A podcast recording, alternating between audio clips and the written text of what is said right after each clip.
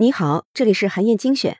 当今时代啊，大多数人已经习惯了快速反应，无论是在工作还是生活里，我们时刻都能感受到时间的挤压和催促。《慢决策》这本书的作者，世界顶级市场管理专家、华尔街金融畅销书作者帕特诺伊，他就认为，其实快有快的弊端，慢有慢的智慧。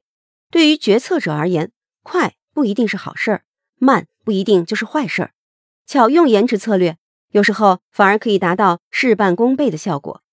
延迟策略呢，可以说是一种主动的拖延，它和被动的拖沓不同。拖沓本质上是懒惰，而拖延呢，则是一种战术性的等待。延迟策略讲究两点，第一点呢，是何时出手啊，比抢先出手更重要。把握好决策与时机的关系，善用延迟策略，往往能取得更好的结果。比如顶尖的网球高手。在速度决定胜负的比赛当中，反而是运用延迟策略来获取最后胜利的。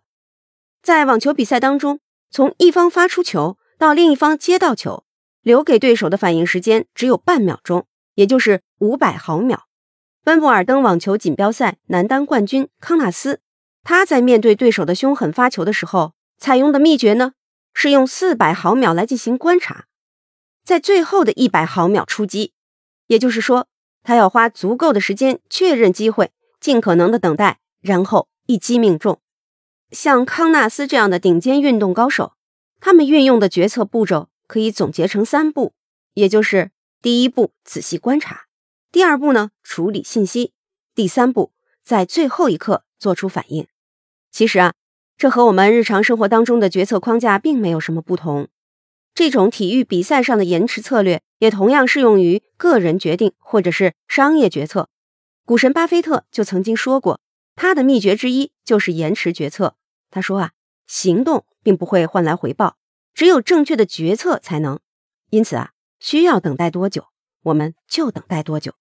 巴菲特也曾经把炒股和棒球放在一起做类比。他说啊，我把金融投资称为世界上最美妙的行业。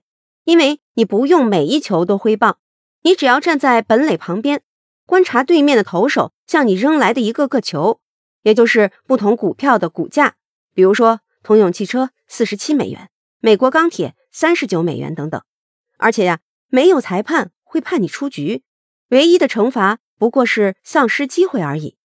你可以花一天的时间来等待最合心意的那个球，然后啊，趁着捕手打盹的时候挥动球棒。一举击中，优秀的专业人士能把直觉与分析轻松自如地结合在一起，克服一哄而上、盲目求快的心理，等待行动的最佳时机。换句话说，他们能做到需要等多久就等多久，既拥有当机立断的魄力，也拥有伺机而动的镇定。你一定要记住，高手做决策，何时出手比抢先出手更重要。延迟做出决策，并不是说他们的行动就是缓慢迟钝的。只要看准时机，他们就会迅速出手。在任何一场角逐当中，他们追求的都是最终的胜利，而不是最快的决策。延迟策略讲究的第二点啊，是正确执行比快速执行更重要。减少错误发生的可能，就能提高工作效率。比如，医院使用延迟策略进行过程管理，就可以降低重大手术的并发症。白宫最年轻的健康政策顾问。著名的医生阿图格文德，他为了降低重大手术的并发症，在医院外科手术的标准程序清单当中增加了三个必要的延迟点，分别是麻醉之前、切口之前以及离开手术室之前。每次的延迟时间啊都不超过一分钟，正好够手术小组的成员做一些基本的核查，比如术前确认病人身份、术后清点针头和海绵等等。表面上看起来。这三个延迟点做的都是一些小事情，但取得的效果非常惊人。短短几个月之内，重大手术并发症的发生率就下降了百分之三十六，死亡人数呢更是下降了百分之四十七。所以啊，在任务清单上设置必要的延迟时间，能让你不得不停下脚步来思考，从而减少错误发生的可能，为你节约更多的时间成本和精力成本，这样效率就可以提高。也就是说。主动的慢下来，反而能让你更好的快起来。延迟之道既是一种艺术，也是一门科学。如果决策时间有一个小时，那就请你思考五十九分钟，最后一分钟再做决定。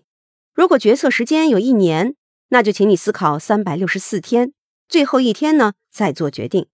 即使啊你的决策时间只有半秒，你也要耐心等待，多等待一毫秒，也许啊就能改变一切。好，以上啊就是我为你分享的内容。我在阅读资料里为你准备了本期音频的金句卡片，欢迎你保存和转发，更欢迎你在评论区留言分享你的精彩观点。韩燕精选。明天见。